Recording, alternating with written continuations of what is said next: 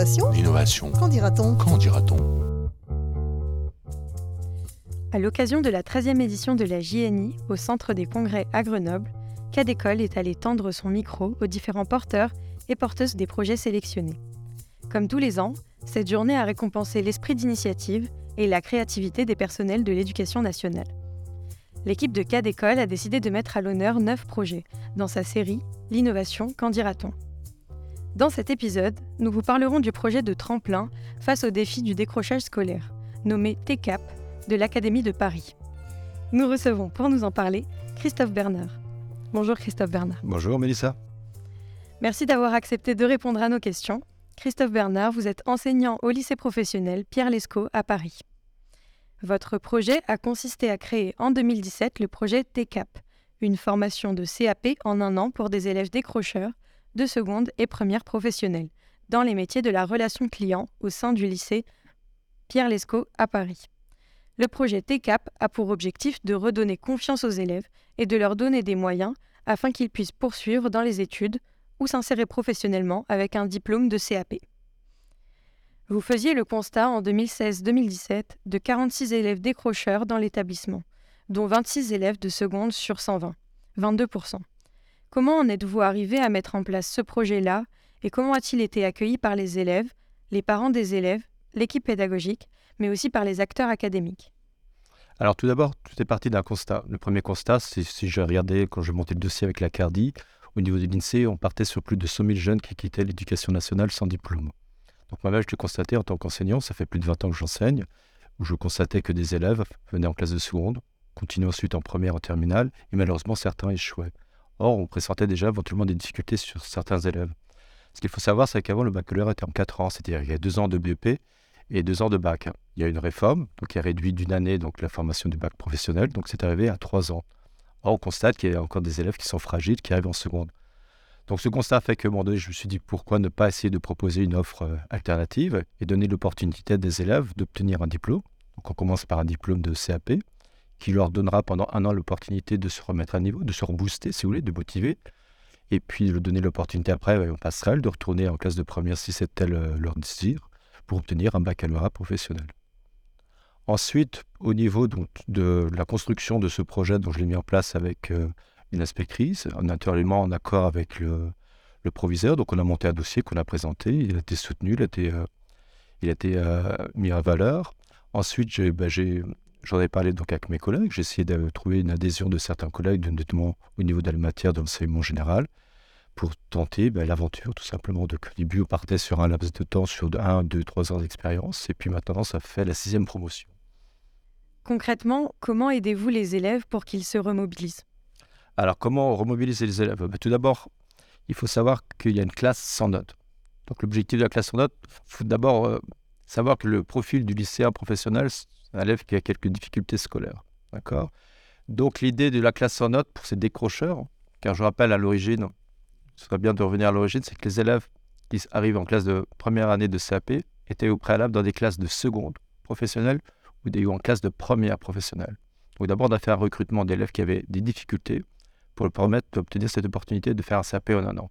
Donc le recrutement s'effectue de la manière suivante, c'est-à-dire au cours des conseils de classe de seconde, mes collègues profilent des élèves au cours du second trimestre, ils confirment au cours du troisième trimestre. Et donc, nous avons des, euh, élèves à qui nous proposons cette possibilité d'être en classe de terminale CAP. Donc, on fait un, entretien.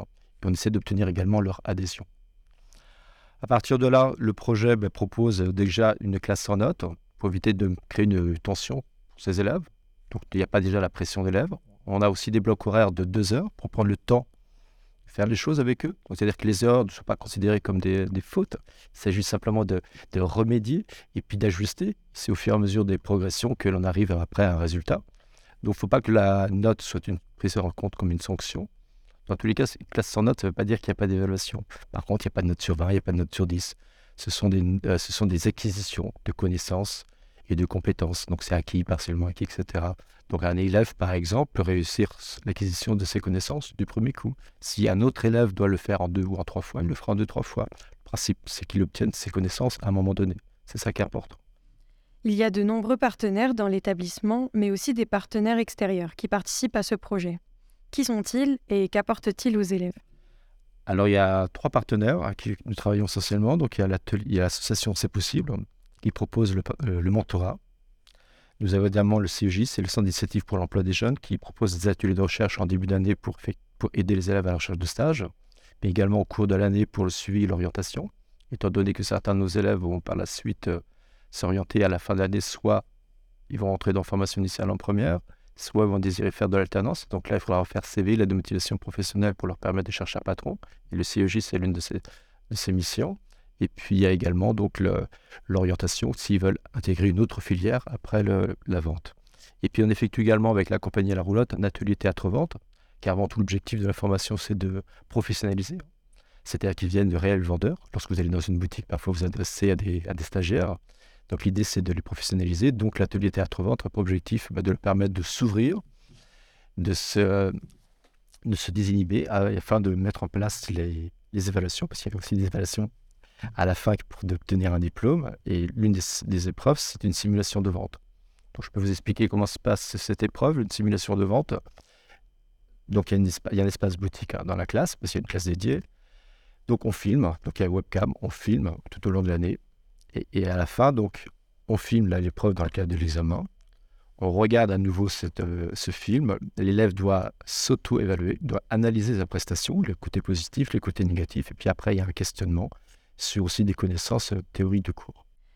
J'ai aussi vu qu'il y avait des CPE, la psy de l'éducation nationale aussi, des professeurs volontaires, des partenaires. Euh, donc, vous avez parlé des partenaires extérieurs, mais comment vous arrivez aussi à faire coordonner les, les acteurs euh, de l'établissement autour de ce projet? Alors, la CPE, la Conseil principale d'éducation, donc, était en recours concernant donc, le recrutement. Donc le recrutement, comment s'effectue Donc je dit dans un premier temps tout à l'heure au cours des conseils de classe. Après, naturellement, il y a des entretiens individuels avec l'élève pour obtenir son adhésion, également avec les parents. Il y a une réunion qui a lieu également au mois de mai où on présente à l'ensemble des parents le programme, la, spécificité euh, du, du, projet. Et puis l'idée, c'est que on fait signer un contrat de travail scolaire en début d'année, donc avec l'adhésion des parents, où il y a des obligations professionnelles, où il y a des obligations scolaires. Surtout mettre euh, en place l'idée que l'élève doit être acteur de sa formation. Il doit se responsabiliser. Il ne faut pas oublier que les élèves, certains sont, mineurs, mais certains aussi sont également majeurs. à un moment donné, il faut prendre euh, acte de leur, euh, de leur situation scolaire et puis euh, leur faire comprendre que c'est une année importante pour eux. Parce que c'est au, ils arrivent à un moment donné à, croiser des chemins. C'est-à-dire que s'ils ne réussissent pas ce diplôme, ça peut être très compliqué pour eux. C'est-à-dire qu'ils peuvent tout simplement se retrouver en septembre sur le marché du travail sans diplôme.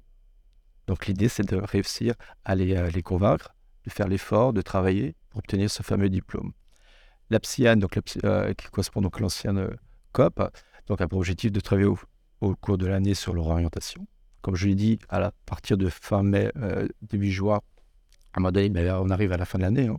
Donc il va falloir faire des choix pour la rentrée prochaine. Donc il y a ce suivi tout au long de l'année. Il y a également un suivi avec le CIGN, donc le Centre d'initiative pour l'emploi des jeunes, où il a également un suivi avec cette personne-là.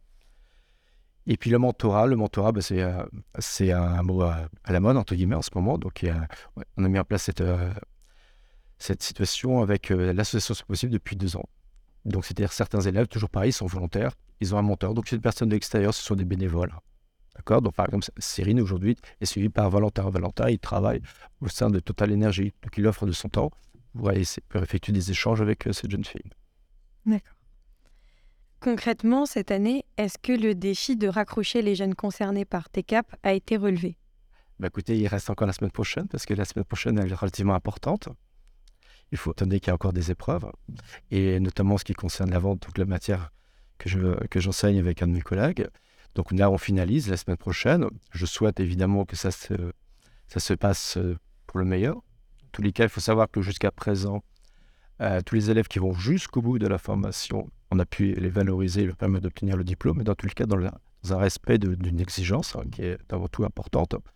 Euh, il s'agit de, bah, d'avoir des exigences. Bien entendu, il y a également de la bienveillance, parce que vous avez compris que le, principe, c'est de, de, donner le goût du travail et de l'effort à l'élève, qui se prenne en main, qui se responsabilise, qui, euh, qui fait ses travaux.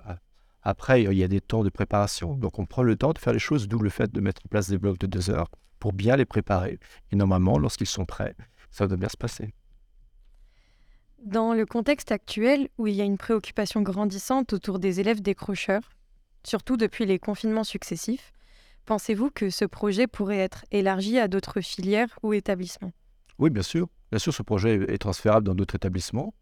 Ici, donc, bien entendu, pour ce CAP, donc ici, c'est du CAP EPC employé polyvalent du commerce, mais il peut être transféré dans d'autres, dans d'autres filières, d'autres diplômes, bien entendu, oui.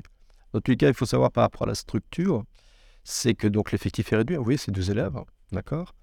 Il y a un calendrier pédagogique qui est différent par rapport aux, habitudes. Ce n'est pas un calendrier pédagogique qui est trimestriel ou semestriel, on fonctionne par période, c'est-à-dire qu'il y a des bilans avant chaque, euh, avant chaque vacances, d'accord? Ce qui permet à l'élève de de savoir quels sont ses, euh, résultats, son bilan. Même si ce n'est pas une note, il, n'empêche qu'il y a des appréciations. Hein. Il y a des curseurs que, parce que l'on évalue quand même aussi les attitudes et le travail. Donc ça me permet de, faire des remédiations et de trouver également un engagement de la part de l'élève. Il doit s'engager sur la période suivante à, fournir des efforts. Il y a un emploi du temps, qui, euh, qui permet aussi à l'élève de pouvoir trouver la, le temps pour apprendre. Déjà, il commence à 9h30. Hein. Déjà, on essaie de respecter le rythme biologique. On ne va pas faire des cours à 8h parce que vous savez qu'il y a aussi un souci avec l'absentéisme. Ça ne concerne pas uniquement les lycées ça concerne tous les établissements. Donc déjà, on essaie de respecter un rythme biologique. Donc il y a un temps de 30 minutes et les cours débutent après à 10h, de, 10h jusqu'à 17h. Donc l'emploi du temps relativement dense avec des blocs de 2 heures. Dans ces blocs de 2 heures, naturellement, il faut créer de, il faut créer de l'émulation, de, de simulation. Donc toutes les 30 minutes à peu près, il faut faire des activités différentes pour trouver toujours un intérêt pour l'élève.